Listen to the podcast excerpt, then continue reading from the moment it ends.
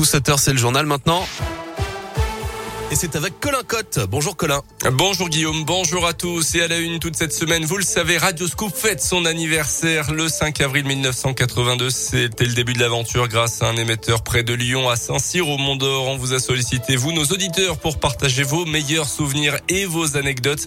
Yannick, lui, se souvient de la toute première délocalisation de l'équipe de nuit en 2013. Guillaume, Jérôme et Émilie s'étaient invités un soir dans son salon pour faire l'émission en direct en compagnie du chanteur euh, C'était en 2013.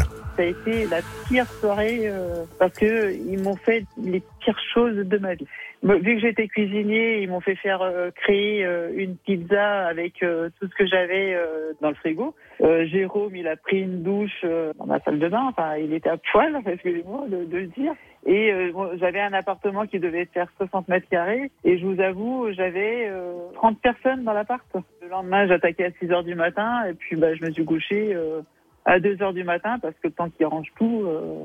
Mais quand même, il faut dire que vous aviez euh, Corneille dans votre salon. Ah oui, bah ça, Corneille, il a été assis à côté de moi. Je m'en rappelle encore maintenant aujourd'hui, comme si c'était hier. Quoi. Et Radio Scoop qui continue donc de fêter son anniversaire cette semaine avec ce soir un grand concert au Cosmo à Clermont. Vous avez pu remporter vos euh, places euh, il y a quelques jours sur Radio Scoop. Dans l'actu également, en Auvergne, il avait percuté ivre en voiture le mur d'une maison à Billon vendredi soir. Un conducteur, en plus de ça, sans permis, a de nouveau été placé en garde à vue ce mardi selon la montagne. Le jeune homme de 21 ans devra s'expliquer devant la justice, mais a été incarcéré pour purger une précédente peine de six mois ferme. Lui et sa passagère, une jeune femme d'une vingtaine d'années, avaient pris la fuite après l'accident avant d'être retrouvés par les gendarmes.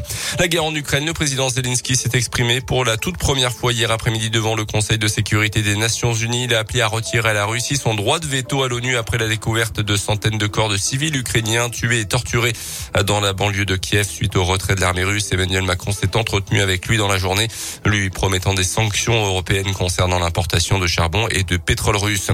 Une année 2022 record pour les promesses d'embauche en France, une hausse de 12% par rapport à 2021 selon une enquête de Pôle emploi publiée hier. Au total, plus de 3 millions de recrutements pour cette année, dont près des trois quarts en CDI ou en CDD de plus de 6 mois. Et puis suite aux épisodes de gel de ces derniers jours, le gouvernement va débloquer une aide d'urgence de 20 millions d'euros en faveur des agriculteurs concernés pour compenser les pertes subies, notamment dans le sud-ouest de la France. Le Fonds national des calamités agricoles sera également activé. En cyclisme, Julien Alaphilippe débloque son compteur. L'Auvergnat s'est imposé hier après-midi lors de la deuxième étape du Tour du Pays Basque. 38e succès de sa carrière, le premier depuis son deuxième titre de champion du monde au mois de septembre. Et puis on termine avec un petit mot de Pro B avec la défaite de la GAVCM chez le premier Tourangeau 82 à 79 hier soir.